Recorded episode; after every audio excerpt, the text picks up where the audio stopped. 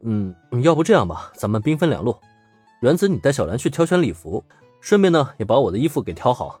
反正你们的眼光我是相信的。至于我嘛，还是继续执行原计划，带佐藤小姐他们参观干辉乐园。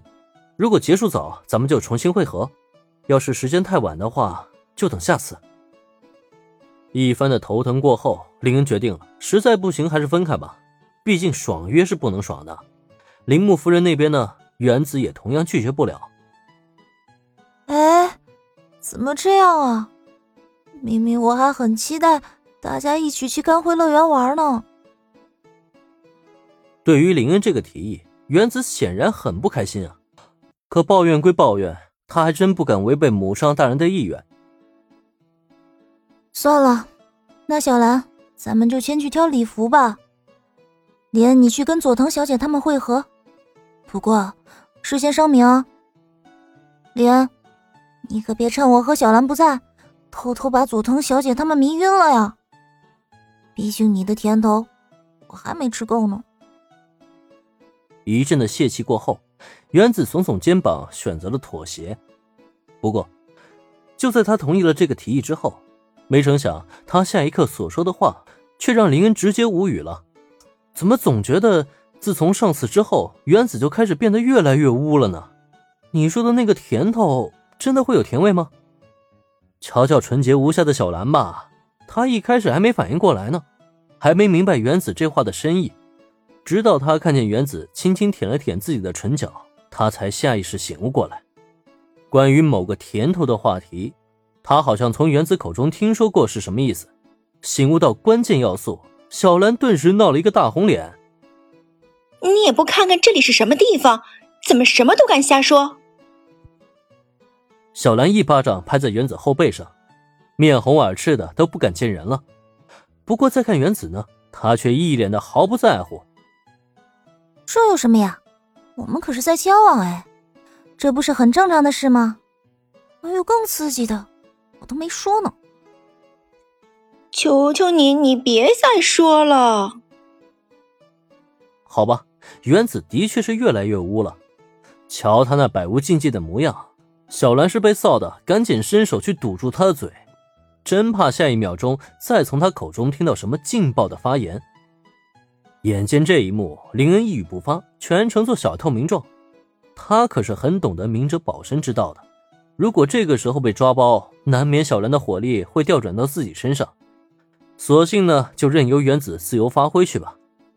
总而言之。林恩这一路上就看着小兰和原子打打闹闹，一直到了校门口处。可在这里，还没等迈出校园大门，三人却纷纷下意识停下了脚步。没办法，也不知为何，不远处的校门口竟然聚集了大量的学生，也不知道是在围观什么。哎，前面什么情况？被前方的情景吸引，原子这时候也顾不得再逗小兰了。垫了垫脚，眺望人群的方向。哎呀，不知道啊，有可能是外校的不良来闹事了。不过看着也不像啊。摇了摇头，林恩也没看清前面的情况，毕竟人实在是太多了。随便猜测了一下，但仔细看呢，又没有喊打喊杀的声音，感觉又不太像是不良来闹事。管他是什么，过去看看不就知道了。在这种时候。原子是最喜欢凑热闹的，既然在这里看不清楚，他索性就一手拉着小兰，一手拉着林恩，朝着人群直接挤了过去。等到三人凑近一看，发现引发大量人群围观的是一个站定在校园门口的男生，对方身穿一套常服，皮肤黝黑，头上戴着一顶棒球帽。每一个走出校园的学生，他都会第一时间冲到对方面前。然后以一副毫不客气的口吻向对方询问：“哎，你认识工藤新一吗？”面对这一幕，被询问的路人学生要么连连摇头，要么在第一时间躲得远远的。可越是这样，就越是有更多的人对此产生好奇。走出校门的学生不急着离开，纷纷好奇的张望观察，想看看这个家伙找工藤新一究竟想干嘛。而校门里的学生则有一大部分不敢出去，生怕被这个虽然看上去有些帅气，但言语态度却十分吓人的男生抓住质问。在察觉这一情况之后，他是来找新一的。小兰不由自主的露出了疑惑的表情。她很确认自己并不认识那个皮肤黝黑的男生，而且看对方的模样，也不太像是工藤新一的朋友啊。这就不禁让他下意识皱起了眉头。不过同一时刻，当林恩看清对方的模样之后，却顿时来得有些惊讶了，因为这个家伙他还真知道是谁。